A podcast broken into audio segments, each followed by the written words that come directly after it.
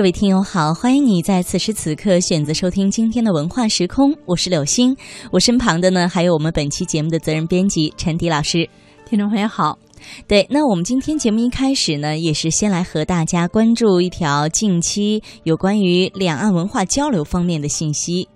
正在厦门举行的第九届海峡两岸文博会上，台湾中华茶艺联合促进会组团举办。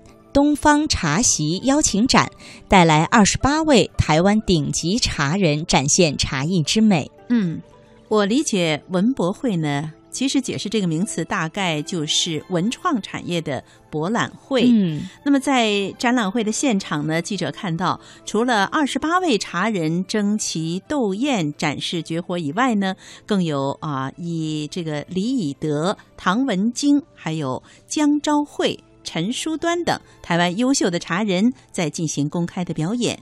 那现在呢，我们虽然没有进到福建的这个啊文博会的展览的现场，但是呢，仿佛可以嗅到缕缕茶香。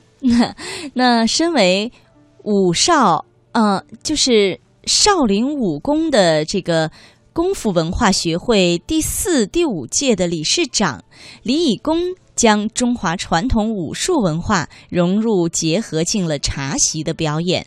他的德大自在茶席表演，以武术风配上台湾知名的东方美人茶，是别具韵味。这一点可能是陈老师没有想到的。嗯，是的。那毕竟我是北方人啊，对这个茶艺呢，可能了解的也不够多。在我原本对于茶的一点点的认知当中，我我以为哈，所谓的茶艺表演应该都是非常安静娴雅的，但是。今天看到的是李以德这位先生呢，是以武术啊融进了茶艺茶道的比赛呃表演当中。就是说呢，你不但可以啊这个喝到啊非常爽口的、非常清香的这种啊茶，而且呢还能看到这种少林武术的表演。哎，但是他所选用的茶。茶叶呢是台湾知名的东方美人，我觉得这个东方美人配以武术的表演，真是一种非常碰撞的结果。嗯嗯。那中华文化风在台湾茶人的茶席展示中是处处可见。那么记者还看到，有的茶人呢是善用花草来布置茶席，或是修长秀丽的兰花，或是撒布于茶席上的相思豆，都是别具古典韵味。也有茶人呢是以书法作品为茶席的主轴，中庸啊、圆句等等字符是带有浓浓的茶香味儿。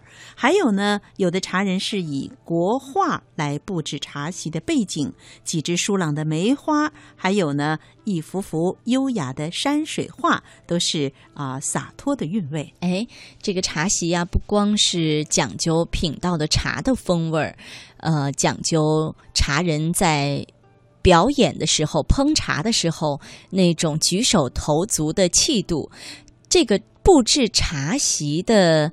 呃，应该说整个的啊，周边的这些东西也是非常讲究的哈。我觉得这种环境啊，是造就啊人的这种心地的这种啊向往啊。嗯，呃，很有仪式感哈。对对对，嗯。那台湾中华茶联两岸事务执行长庄许嘉玲在接受记者采访时表示，台湾的茶文化并不是只是喝喝茶而已，它还涵盖了啊穿着呀、用具啊、礼。等生活的美学，讲究茶心与人心的完美融合。嗯，那同样也是中华茶联常务的一位理事，叫做冯文炫，他也向记者介绍说，中华茶联正在筹设厦门办事处，未来预备将茶会这一形式带进厦门。